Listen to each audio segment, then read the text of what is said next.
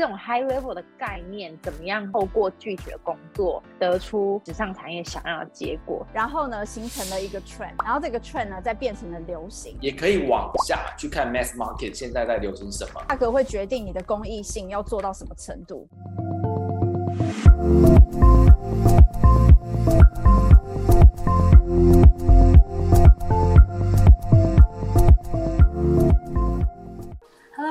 我是打滚国际时尚圈，帮助提升时尚产业知识和职场竞争力的白玉。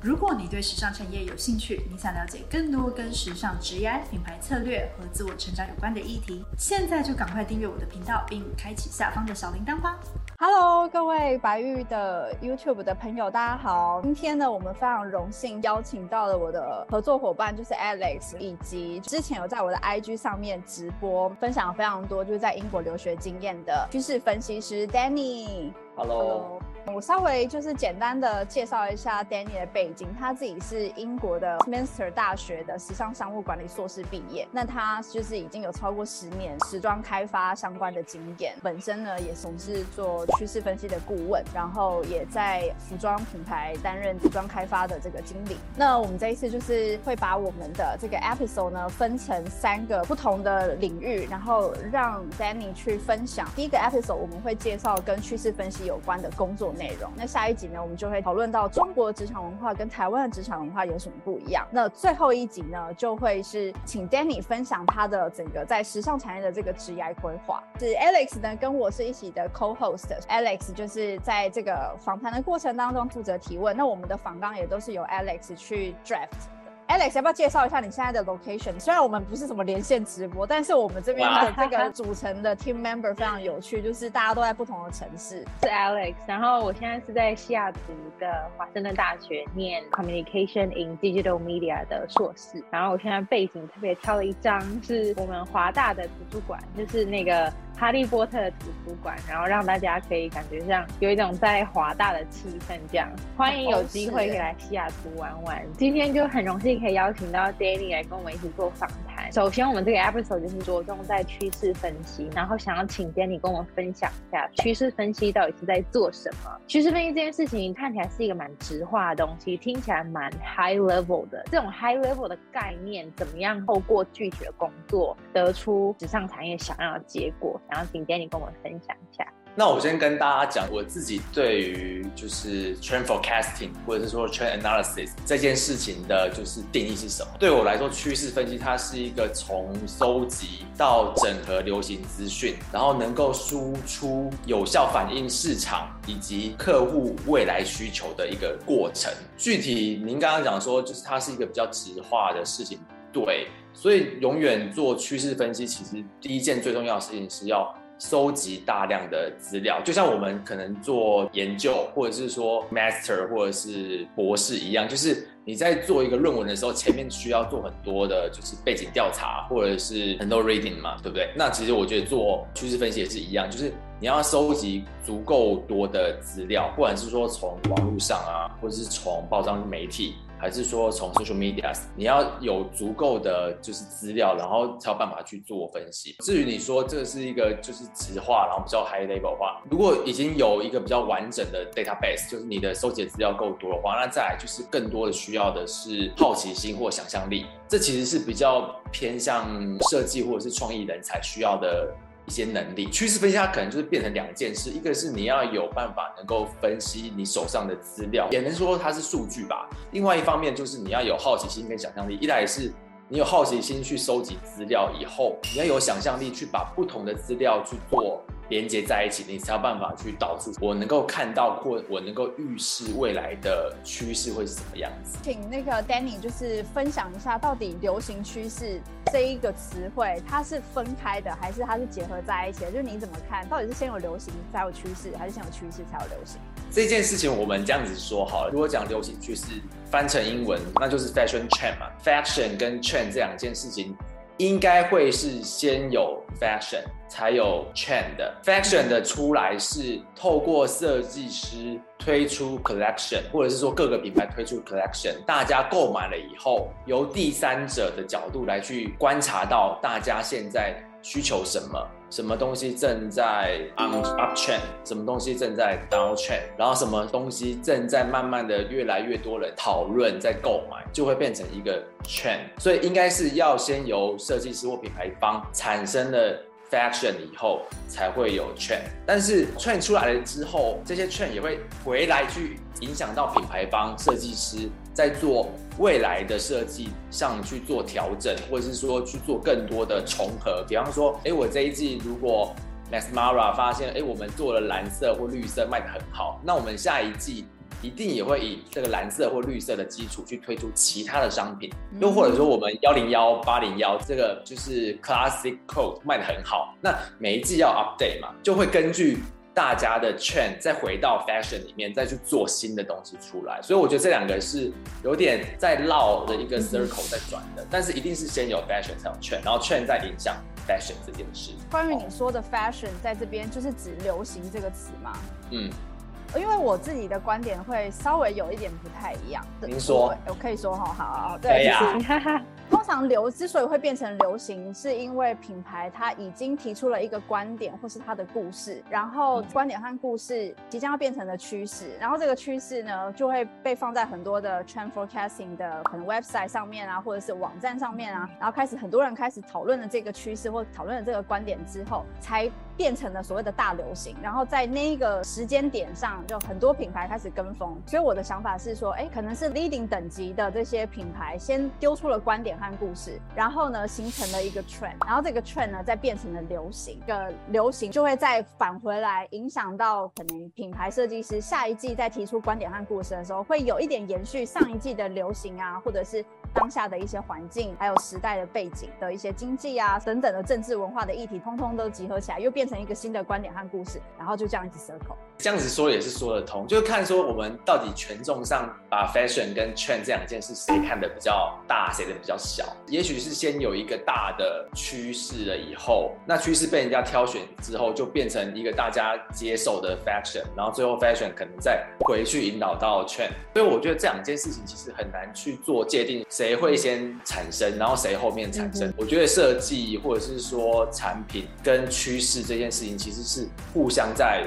影响跟互相在拉扯彼此吧，就有点像诞诞生机问呀。那我想要再跟 Jenny 请教一下，就是趋势分析师他会分析出一个 trend，然后给品牌做未来的设计的一个参考。可是当你收集这些资料的时候，这些资料都其实是已经发生，所以它比较像是说，从这些过往已经发生的资料，然后发生的这些你们发现消费者的 preference 之后，然后去再融入一些品牌的新的。想象跟 element 在变成新的一个 collection，这个是趋势分析的概念吗？对对。刚刚这个事情可以再多补充一点刚刚 Alex 讲到说，它是从过往或旧的东西去被截取出来的一个趋势。对。那我能够这么说，就是对于不同的品牌，好了，比方说我们知道在 brand hierarchy 里面，就是它的金字塔里面有 luxury brand，可能说是 designer brand，然后再来就是 mass market，可能分的这三个阶层。也许在于对于 luxury brand，它的资料库本身的 heritage 它是够的，它其实可以从它自己过往的资料去截取它的灵感，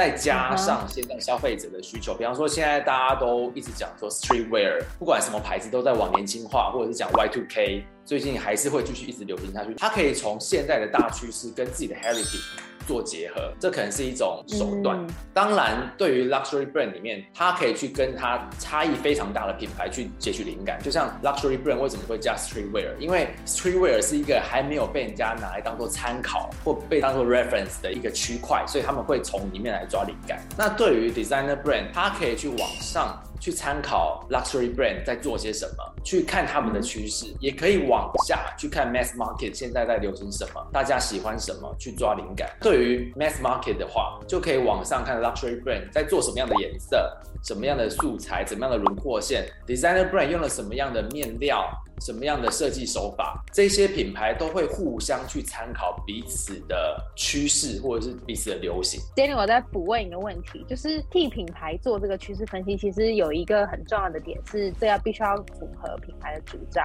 跟品牌的价值。主张跟价值这件事情其实是很抽象的，怎么样在做趋势分析的时候可以去截取我们未来在做一些品牌的趋势分析的时候，我可以知道要抓哪些元素是可以扣合到这些很抽象的品牌的价值跟主张。比方说，我举一个例子，我们帮一个意大利的品牌，它是一个 designer brand，它的风格是比较性感的、狂野的。你在做流行的时候，你就要去想参考的那个大范围的元素，可能不是找那种非常女性化的、非常 lady 的那种感觉的趋势。就是你可能会有个很大的资料库，但你会去挑选，也许在于它性感或者是狂野这件事情上，我们能不能够加上一些新的东西，比方说。加一些 Y2K 的元素，有一些学院风的感觉，那你就会去你的学院风或者是你的 Y2K 的这个感觉的灵感，或者是你的资料库里面去找。在这个大范围里面，里面会有流行些什么？或者说现在流行 streetwear，性感跟狂野，怎么去从 streetwear 的圈里面找它的灵感来源？其实都会是先从这个品牌它给一般大众消费者的形象是什么样，然后我们才会去截取适合它的趋势来去做推荐。当然，实际层面除了说它的品牌自己的自我主张跟价值以外，还有很重要的一点是价格。每个品牌都有自己的价格带，有的比较高端的品牌。它可能在参考的设计元素里面就要有一定的工艺创新，而不是说，哎，大家现在都都在流行 streetwear，那我就要做 streetwear。就像我们看之前 B B，B B 不是在秀上做了牛仔裤，做了繁龙衬衫，嗯，但那其实都是 leather，其实是一个高工艺的展现。他要截取元素的时候，就会去想我自己的品牌的定位怎么样去 echoing the trend，或者是 echoing to itself，你怎么样去反映出我自己本身的品牌价值。而不是说我如果现在大家都流行了什么，那我就跟着一起。做就是它会有自己去吸收反刍的一个过程，价格是一件我们自己做趋势的时候很前面就会去考量的。除了我们会考量说品牌的风格或品牌的调性以外，它的价格带也会是我们在做趋势的一个很重要的事情。当然说做 mass market 的好处是你容易从较高端的品牌的元素去剥离出来一些比较简单的方式去诠释。比方说，哎，贵的面料我们就找便宜的面料去代替，贵的元素我们。我们就用便宜的手法去做，对于昂贵的品牌就会相对比较难。你要怎么从便宜的或者是大众现在正在流行的东西去截取出那些精华，或者是一些不同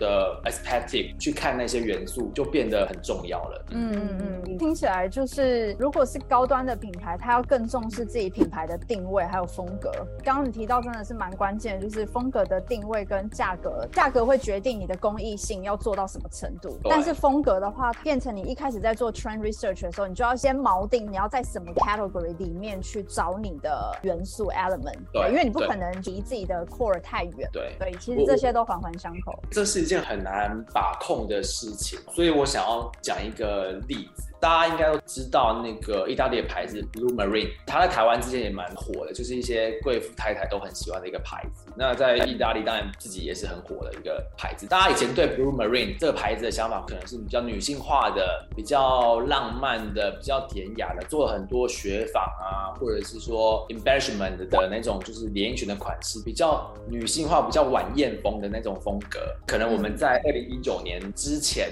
对于 Blue Marine 的牌子的感觉会是这样。子。后来在二零一九年，他们请了一个新锐的意大利设计师，叫 Nicola p o g n a n o 他们请了这个设计师来做了以后，他把他们的那种女性化、浪漫、典雅的元素剥离出来了。他们留了女性化的元素在，但是加入了更多性感的或者是魅惑的 alluring，也就是性感魅惑，然后一些 Y2K 的元素。Y2K 这个风潮就是这个设计师就是 Nicola 他自己带出来的。因为 Blue Marine 他在二零一九、二零二零开始，他们做了很多关于 Y2K 的元素的玻璃以后，就让这个牌子变得年轻化了。但是它同时又不会去牺牲掉说它原本品牌内核那种女性化的感觉，它只是把那种看起来很 lady 的、很浪漫的，会让人家联想到比较有点年纪或者是比较成熟的那种感觉的风格拉掉。因为现在其实奢侈品品牌更多是面向的是年轻世代，不管是说 millennial 或者是 Z 世代的消费者，他们就会想，那我怎么样去保留我原本品牌的内核，以后增加更多能够吸引年轻消费者的方式？我觉得 Blue Marine 它就就是在做他自己的趋势的探讨。